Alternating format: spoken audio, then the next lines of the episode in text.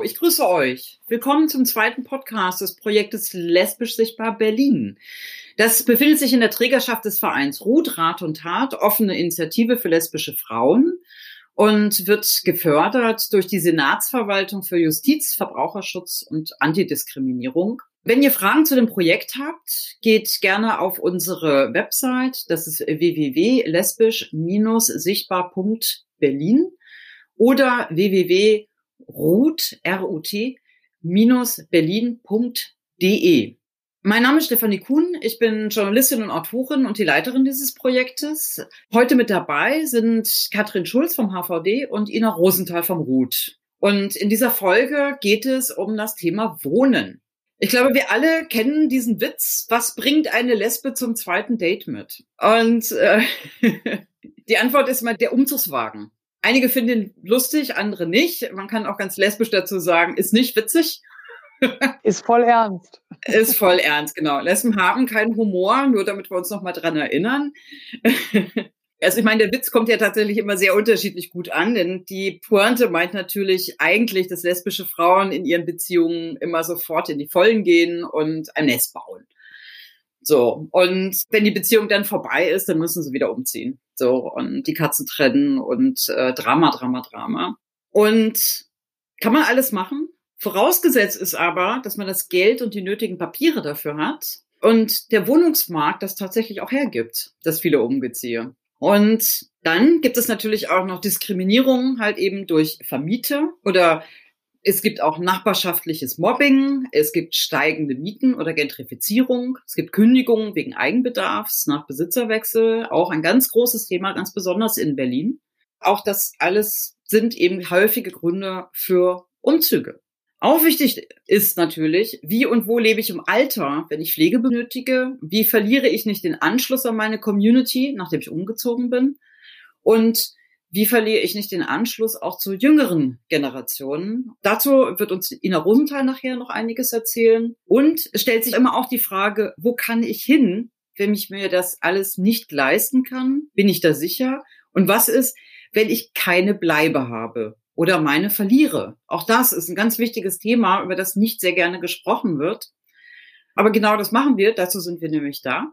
Mit genau diesem Thema beschäftigt sich Katrin Schulz und ich freue mich sehr, dass du heute da bist, Katrin. Magst du dich vielleicht kurz vorstellen und erzählen, was du machst? Ja, sehr gerne und vielen Dank für die Einladung. Also ich arbeite beim Humanistischen Verband. Das Projekt heißt Neustart und wir beraten Menschen, die von Wohnungslosigkeit betroffen oder bedroht sind, mit queerem Schwerpunkt. Das heißt, lesbische Klientinnen gehören auch dazu. Interessanterweise sind die Klientinnen, die bei uns landen, die lesbisch sind, aber von dem, vom Prozentualen geringer. Ne? Und dafür gibt es auch Gründe, da können wir vielleicht später auch nochmal drüber sprechen. Aber in erster Linie können sich lesbische Frauen in Berlin und Umland, die von Wohnungslosigkeit betroffen oder bedroht sind, bei uns melden. Wir machen Erstberatung und gucken dann, welche Hilfesysteme sind möglich in der Stadt. Wir arbeiten eng auch mit den Bezirksämtern zusammen, mit der sozialen Wohnhilfe. Wir haben auch Übergangswohnungen zum Beispiel, die wir zur Verfügung stellen können. Aber erstmal machen wir immer so ein Clearing. Wo stehen die Menschen und äh, was ist zu tun? Genau.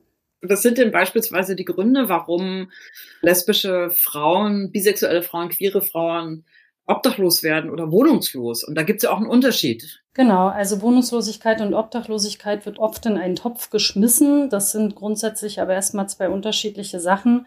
Obdachlos sind ja die Menschen, die tatsächlich schon auf der Straße leben und gar nicht mehr wissen, also wo haben sie ein festes Dach über dem Kopf. Wohnungslos heißt erstmal nur keinen festen Mietvertrag. Also die Zahl der Wohnungslosen, die ist sehr hoch. Also da gibt es auch eine hohe Dunkelziffer, weil dazu zählen tatsächlich alle, die keinen festen Mietvertrag haben. Also die auch vielleicht irgendwo in einer WG ein Zimmer mit befristetem Mietvertrag haben, wo sie sich nicht anmelden können oder die bei Eltern wohnen. Da sind die Zahlen halt relativ hoch. Die Gründe für Wohnungslosigkeit sind sehr vielfältig. Oft fängt die Spirale einfach, glaube ich, da an, dass Menschen oder auch Lesben in dem Fall sich keine Hilfe holen. Und deswegen machen wir auch so viel Werbung wie möglich für unser Projekt. Unseres Wissens nach sind wir die einzigen, die im Bereich Paragraph 67 SGB 12 arbeiten. Also es gibt einige Träger im queeren Bereich, die dann später weiterführende Hilfen haben, die dann so betreute Wohnformen machen. Da wird ja auch Ina nachher noch was zu erzählen. Aber diese Erstberatung, das sind wirklich wenig Träger, die das speziell auch für queere Menschen machen. Wir machen das jetzt auch erst seit drei Jahren, also auch noch relativ jung. Und viele wissen von diesem Angebot gar nichts. Und die Vermutung ist, also für lesbische Frauen gibt es keine gesonderten Studien oder so. Es gibt viele Studien zu Frauen in der Obdachlosigkeit und Wohnungslosigkeit. Ich denke, da gibt es Parallelen.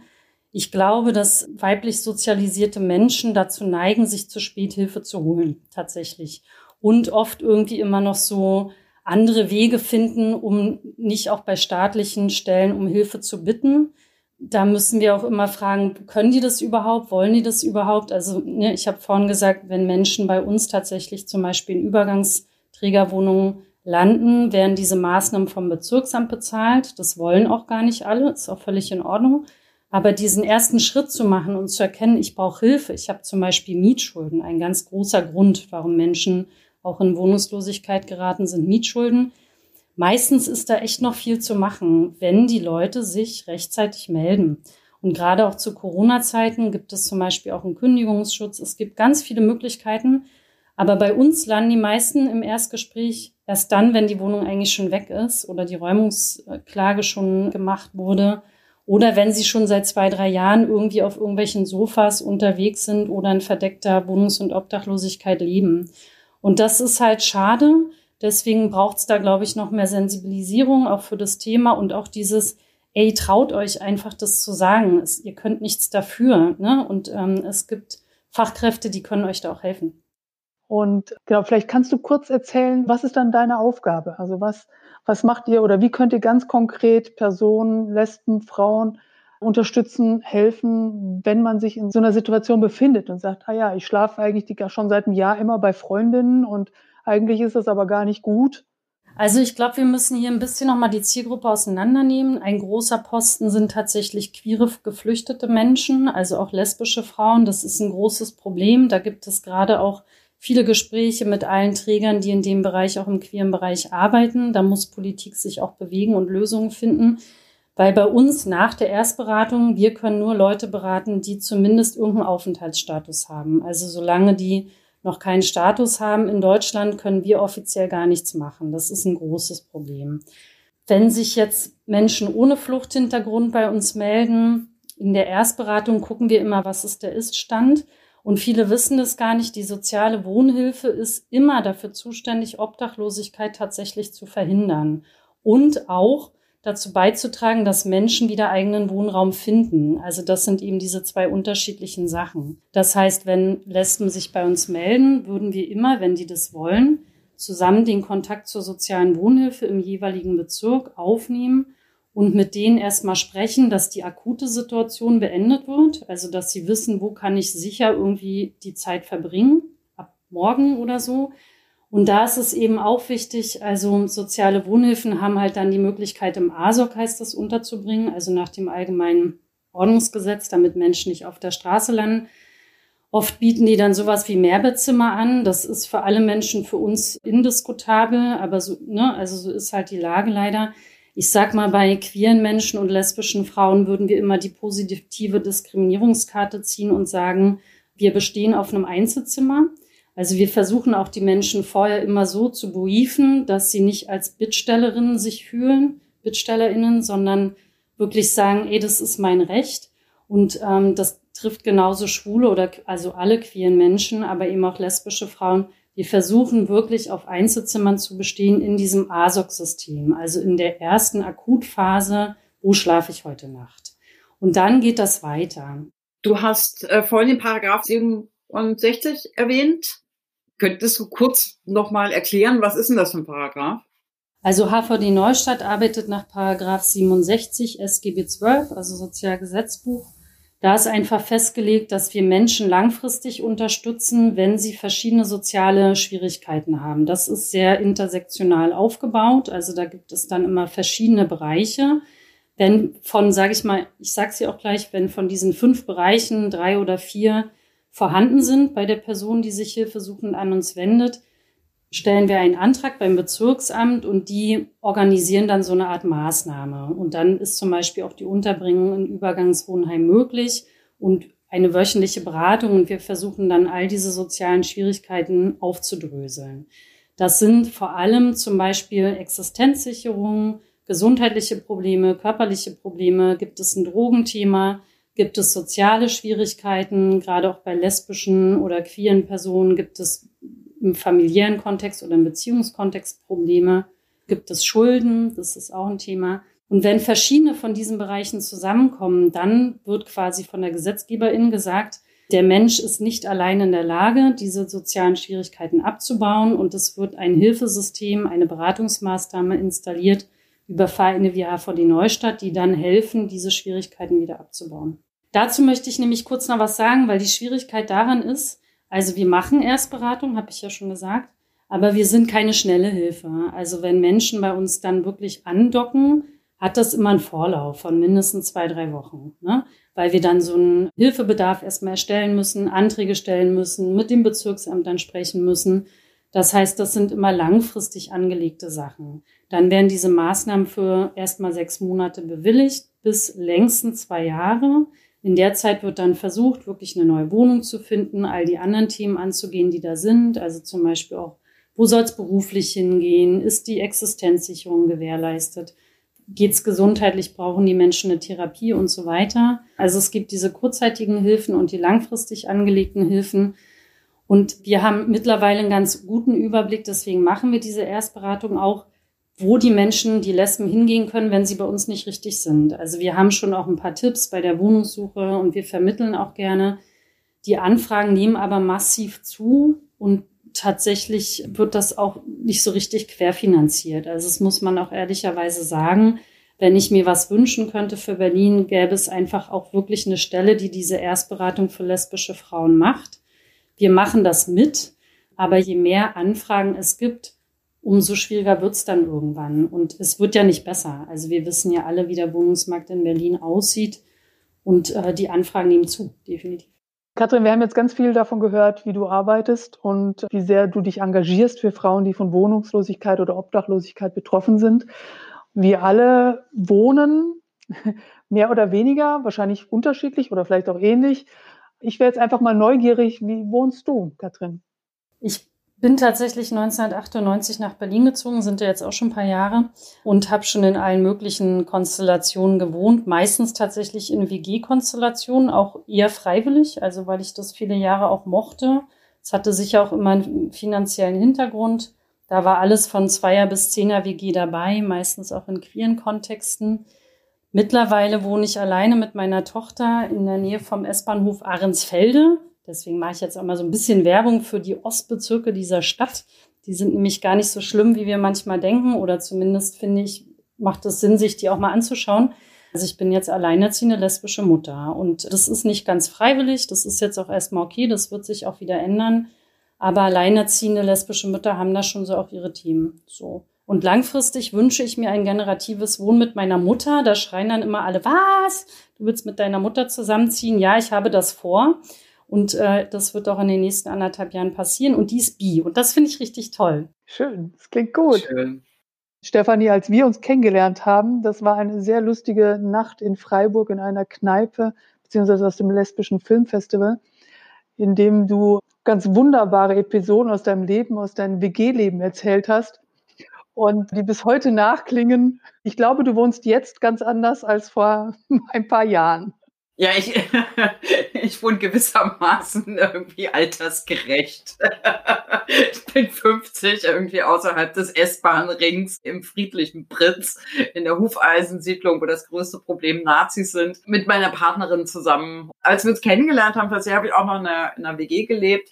Auch tatsächlich, weil ich es wollte und äh, weil das eigentlich auch ein Teil von lesbischer Kultur war und von zu Hause weg und dann halt eben einfach vier Persönlichkeiten Anfang 20 irgendwie zwischen Identitätsfindung, Studium und Coming Out und all die Themen, die wir hatten, hochpolitisch, hochfeministisch und haben immer versucht, uns an Radikalität zu übertrumpfen.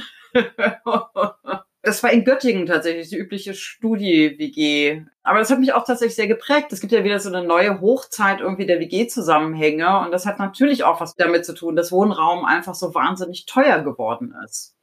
Und das war in den 90, also 80er, 90ern war das tatsächlich anders, weil da gab es auch zum Teil sehr viel Wohnraum. Also wir haben in, in Berlin, kann ich mich daran erinnern, gab es WGs, die hatten so 200, 300 Quadratmeter Altbau und die hatten dann immer noch irgendwie Gästezimmer oder hatten irgendwie äh, so ein großes Berliner Zimmer, wo dann einfach nochmal Partys stattgefunden haben und so. Auch das finde ich, was ja mit verloren geht durch diese starke Gentrifizierung, vor allem der Innenstädte. Ich habe mich ja irgendwie ganz geschickt da aus der Bredouille gebracht, weil ich habe viele Jahrzehnte lang tatsächlich den Lesbentraum gelebt mit Eigenheim und Hund und Frau und großem Garten und Kind im Süden in Baden-Württemberg, äh, wirklich mit einem schönen Häuschen am Waldesrand. Immer wenn man das jemand erzählt hat, oder die meisten Frauen, die mich da kennengelernt haben in der Zeit, gesagt, oh ja, so möchten wir auch wohnen. Und ich habe dann, nachdem ich dann wieder mal Single war und ich auch alleinerziehende lesbische Mutter war, kam der Umzugswagen, ja. wie wir das alle so kennen und habe dann wieder ein Haus angemietet und haben dann tatsächlich eine queere WG gemacht. Und da haben wir so lange gelebt, bis meine Tochter volljährig war. Und ich glaube tatsächlich, dieses Wohnen oder auch in WGs wohnen oder sich alternative Wohnformen zu eigen machen oder sie auch zu erfinden, schon auch ein Teil der queeren oder der lesbischen Kultur ist. Weil es auch immer darum geht, uns als, als Community zu stärken, außerhalb der familiären Strukturen, verlässliche Verbindungen aufzubauen, auch außerhalb der Beziehungen. Ja, die WG, in der ich gelebt habe, war natürlich auch immer ein verlässlicher Ankerpunkt, unabhängig von Beziehungen, unabhängig von familiären Kontexten. Und es hat immer einen großen Sicherheitsfaktor gegeben.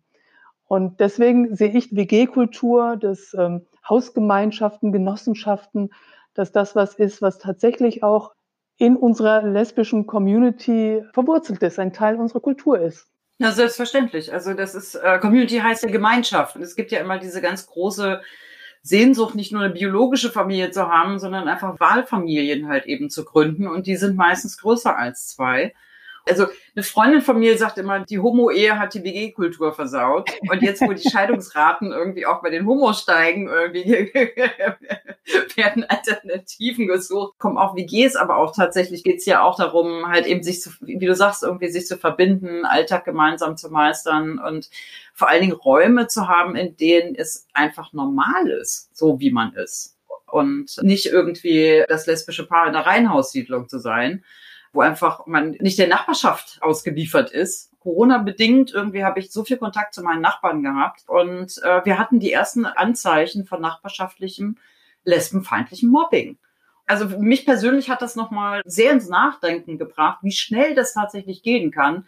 Die haben halt mitgekriegt, wir haben Tierchenfimmel. Also das ist irgendwie bei uns laufen die Igel und die Füchse und sonst was irgendwie durch den Garten, sind nur 120 Quadratmeter, deswegen stapeln sich die Tierchen. Und es wurde dann aber gleich mal behauptet, halt eben irgendwo wurden Ratten gesehen und diese Ratten müssen von den Lesben kommen. Und das hat sich ziemlich schnell verbreitet, weil wir die Tiere füttern. Also absurd. Aber das verbreitete sich dann halt und wir wurden darauf angesprochen. Und das ist auch ein Thema, nämlich dass dieses Nachbarschaftsmobbing, das halt eben das Wohnen nicht unbedingt sicherer macht. Darf ich dazu kurz was sagen? Gerne. Also, das kann ich auch bestätigen. Wir vom HVD sind ja auch Teil der Fachstelle Verwohnen vermieten. Die wird von der Senatsverwaltung Finanzen auch finanziert. Das ist ein Zusammenschluss von verschiedenen Vereinen, die sich auch mit diesen ganzen Wohnfragen in Berlin beschäftigen. Und das bestätigen tatsächlich leider mehrere Vereine. Ne? Also, dass diese Nachbarschaftskonflikte zu Corona-Zeiten auch zunehmen.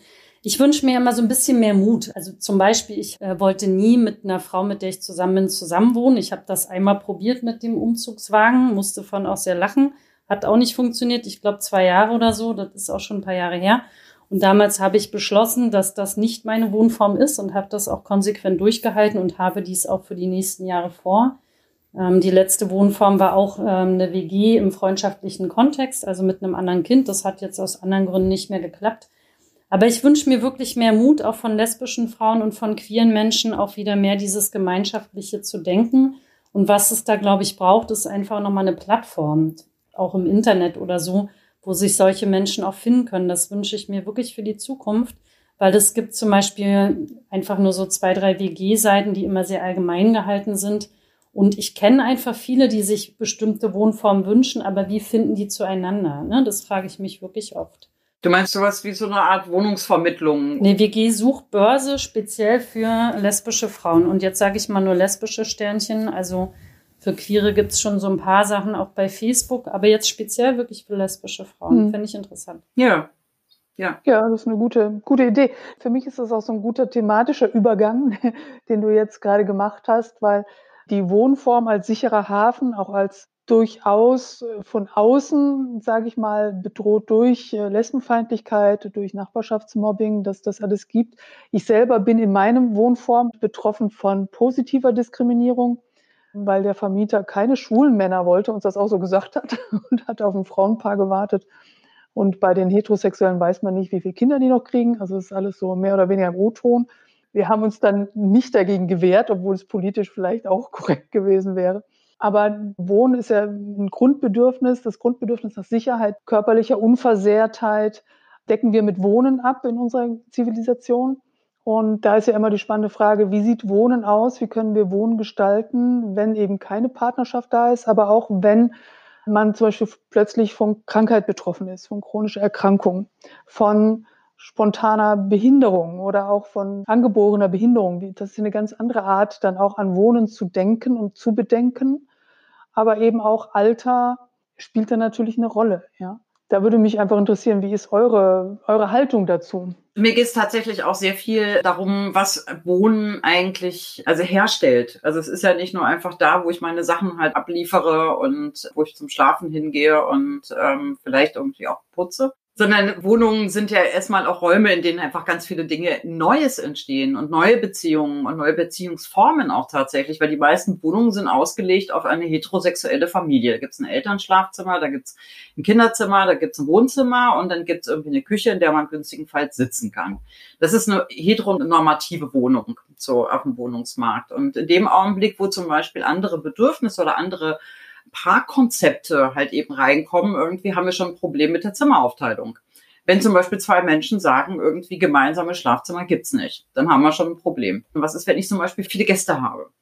So, für mich persönlich war das halt meiner, meiner Wohnform war das sehr wichtig, dass es einen Begegnungsort gibt. Also, dass ich einfach viele Gäste und Gästinnen haben kann ich habe das große Glück, das große Privileg, dass das funktioniert. Und worauf ich unbedingt auch nochmal zu sprechen kommen will, ist, weil wir ja in Berlin sind und in Berlin hat die Lesbenbewegung, Lesbenbewegung war auch immer Teil der Häuserkampfbewegung. Und das ist eigentlich im Grunde auch so eine Art Labor gewesen, halt eben um auszuprobieren, in welchen Gemeinschaften, mit welchen Dynamiken wollen wir zusammenleben. Und ich finde es einfach tragisch, dass die Liebig 34 weggeräumt wurde ein ganz großes anarcha-queer-feministisches äh, Projekt. Seit 1999 war das halt eben genau so ein Projekt, in dem Lebensformen, auch lesbische Sternchen-Lebensformen erprobt werden konnten und gelebt werden konnten. So, und das haben wir so nicht mehr. Ein Beispiel, gerade 30 Jahre Räumung der Mainzer Straße, eines der größten Wohnlabors in Berlin, in Ostberlin, ein kurzer Sommer der Anarchie, wollten wir es mal nennen, und auch da hat es sofort ein autonomes Frauen-Lesbenhaus gegeben. Und Wohnformen, Lebensformen zu erfinden, ist immer schon auch Teil irgendwie der Lesbenbewegung gewesen. Und ich persönlich würde mir wünschen, dass das weitergeht, weiterentwickelt wird und dass das Thema Wohnen von Wohnungslosigkeit bis hin zu großen Gemeinschaften, intergenerativen Gemeinschaften, dass das weitergeht und weiterentwickelt wird. Also ich kann es nur unterstützen. Ich glaube, Berlin hat ja schon eine sehr besondere Geschichte durch den Mauerfall und dadurch hat sich alles ein bisschen verlangsamt. Ich sage aber auch immer meinen Klientinnen und allem, mit denen ich mich darüber unterhalte, es hilft ja nichts zu jammern. Also die Wohnsituation in Berlin ist, wie sie ist. Ich wünsche mir aber auch neue Ideen und zum Beispiel mache ich immer gerne auch Werbung für Randbezirke und zwar wirklich auch mittlerweile mit Überzeugung. Wir werden auch in die Randbezirke ziehen müssen, aber warum machen wir es uns hier nicht eigentlich schön? Und warum gucken wir nicht auch, dass hier neue Kooperationen entstehen und auch neue Ideen? Ne? Also es gibt ja wirklich auch Initiativen, auch von Leslie Pham mit diesem Projekt Lesben in Marzahn-Hellersdorf stärken, wo wir jetzt wirklich, also dieses Projekt mache ich auch ein bisschen mit, wo wir jetzt wirklich auch gucken, was ist hier in den Bezirken eigentlich los? Es ist nicht viel los, das kann sich ja aber ändern. Und da wünsche ich mir auch, dass mehr irgendwie auch Mut haben und auch neue Sachen zusammen entwickeln und nicht so vereinzeln. Also ich höre immer dieses, oh, ich bin so allein, ich weiß nicht, wie soll ich das alles machen? Und ich denke so, ja, dann lasst uns doch zusammentun. Also das wäre mir wirklich wichtig. Ja, Also Berlin ist groß und Berlin ist, ist einfach sehr, sehr viele Lesben leben in den Randbezirken. Also das ist und die meisten Projekte, die wir haben, sind ja alle zentriert in Neukölln, Kreuzberg, Mitte, Schöneberg natürlich. Obwohl wir jetzt heute und hier tatsächlich im Osten am stärksten vertreten sind. Also ich spreche hier auch aus Pankow. Im Moment sind wir dominant hier. Und ich kann da auch nur, auch nur für werben. Äh, als ich nach Berlin gekommen bin, wollte ich nie in den Osten ziehen und tummelte mich elitär in Charlottenburg und landete jetzt in Pankow, also schon vor ein paar Jahren. Ich bin da sehr überzeugte Pankowerin mittlerweile. Gut, aber ich wollte ganz gerne ein bisschen äh, die Kurve noch drehen. Katrin, du hast ganz schön eben so einen kleinen Appell gemacht, uns zusammenzutun, zu solidarisieren, auch mutig zu bleiben, Stefanie, Neues auszuprobieren. Und ich denke, es gibt ja auch in Berlin oder auch im Rest von Deutschland ganz stark dieses Thema, okay, wie wollen wir als lesbische Frauen im Alter leben? Ruth hat ein Wohnprojekt, das äh, von Jutta Brambach ins Leben gerufen worden ist und von vielen Aktivistinnen und auch bis jetzt immer noch umgesetzt wird, mit ganz äh, großer Beharrlichkeit und Ausdauer. Aber wir alle wissen, dass es ganz schwer ist und dass immer wieder Hürden auf uns zukommen, die es zu bewältigen gibt und äh, immer wieder auch die Solidarität von allen einfordert, damit das dann doch dieser Traum, sage ich mal, von, von diesem Wohnprojekt von Ruth irgendwann wahr wird. Ich würde aber gerne auch ein bisschen darüber hinaus. Ich glaube, dass es für die Generation Frauen, die jetzt, ich sage mal ganz grob, zwischen 60 und 90 sind, das ist eine Generation, die man auch gesellschaftlich so berücksichtigen muss, die suchen eine ganz besondere Form des gemeinsamen Wohnens. Und wenn wir in die Zukunft blicken und wenn ich, ich weiß, dass ich äh, mit Frauen in meinem Alter, habe ich schon öfters darüber geredet, haben gesagt, Mensch, wie wollt ihr im Alter wohnen? Und wenn ich dann noch jüngere frage, wenn ich dann die Generation meiner Kinder frage, so um die, um die 20 und sage, wie wollt ihr wohnen? Wie stellt ihr euch queeres Wohnen, lesbisches Wohnen im Alter vor? Dann sind das ganz unterschiedliche Ideen dazu. Vielleicht nochmal kurz ein Schlenker zurück tatsächlich mein erster Kontakt mit lesbischen Frauen war in einem autonomen Lesbenzentrum, in dem ich Querflötenunterricht hatte. Und ich weiß, es gibt ganz viele Frauen, äh, die ich mittlerweile kenne, die darüber Kontakt gekriegt haben als Kinder. Also ich war da wirklich zarte zehn oder elf Jahre alt. Ich fand es übrigens ganz fürchterlich. Und im Nachhinein, irgendwann dann mit 15, 16, fand ich es natürlich ganz spannend. Aber als, äh, als Mädchen war das für mich sehr befremdlich, weil das wirklich ein autonomes Haus war und in den 70ern, Anfang der 80ern, da ging es ziemlich wild her und da war ich etwas überfordert, glaube ich, mit den Strukturen als Kind. Aber ich finde es spannend, das mit der Distanz nach vorne und nach hinten sozusagen mal zu betrachten, zu sagen, wie sich das verändert. Ich weiß, dass mein Bruder zum Beispiel durfte mich nicht abholen vom Querflötenunterricht, weil Jungs und Männer keinen Zutritt hatten, egal welchen Alters. Also der war ein Jahr älter als ich. Und das hat sich ja dann irgendwann auch verändert. Wenn wir jetzt unser Wohnprojekt von Ruth angucken, da geht es ja auch sehr klar auch noch darum, Schutzräume zu schaffen, ganz wichtige Schutzräume für lesbische und frauenliebende Frauen. Und ich weiß nicht, wie wollt ihr wohnen, wenn, wenn ihr alt seid? Stefanie möchte wohnen, wenn sie alt ist. mein Triggerboard ist ja immer Schutzräume und ähm, ich bin quasi auch immer noch aus der Generation, die sagt, und was wurde aus Freiräumen? Wir benutzen das Wort Freiräume gar nicht mehr. Und Schutzraum, ich persönlich irgendwie verbinde damit dann eigentlich immer irgendwie so geschlossene Räume, in denen man so drin so hockt und das Außen ist feindlich und so. Und eigentlich bringt man das Außen ja sowieso irgendwann mit rein und wir kennen das ja auch, dass WGs, Beziehungen und also Räume nicht immer sicher sind, weil man auch da drin ordentlich streiten kann. Und wie will ich im Alter wohnen?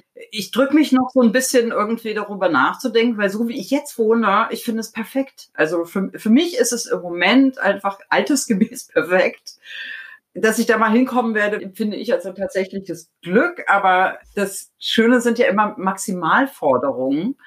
Und auch das ist irgendwie eine schöne Tradition der Lesbenbewegung, Maximalforderungen zu stellen oder einfach mal verrückte Sachen irgendwie außerhalb der Normen zu denken.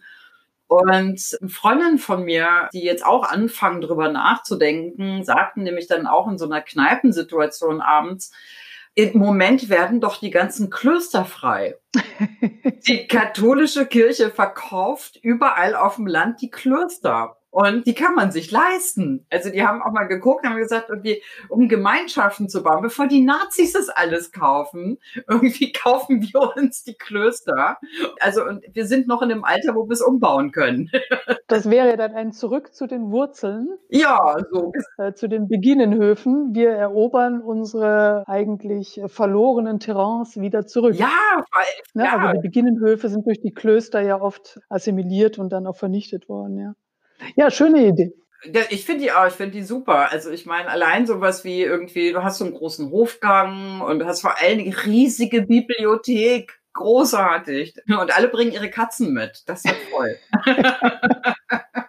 okay, unsere Zeit ist fast um.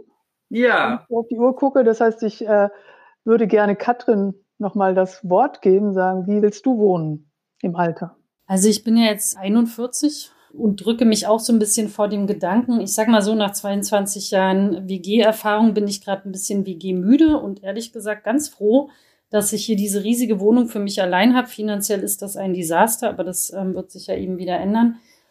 Ich würde schon gerne hier oben bleiben und ich würde gerne dabei mithelfen, dass die Randbezirke vierfreundlicher werden und dass die Infrastruktur nachkommt und ich irgendwie fünf Meter gehen kann und da ist ein Café, was zumindest vierfreundlich ist, mit einer Regenbogenfahne an der Tür und da kann ich dann ein bisschen klönen. Bestenfalls gibt es sogar ein Lesbencafé irgendwo in Marzahn oder Lichtenberg. Was ich immer haben werde, hoffentlich ist ein Solizimmer. Also ich würde auch nochmal alle bitten, mal zu überlegen. Es gibt so verschiedene Organisationen, die auch so Solizimmer anbieten für Menschen, die aus allen Rastern fallen oder eben nicht äh, wissen, wo morgen hin.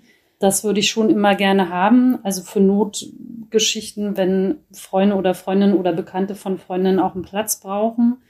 Ansonsten ist das, glaube ich, sehr fluide und ich bin gespannt, was die Zukunft so bringt. Aber jetzt kommt erstmal Mutti und Mutti wird auch hoffentlich sehr lange bleiben und darauf freue ich mich auch. Das ist schön.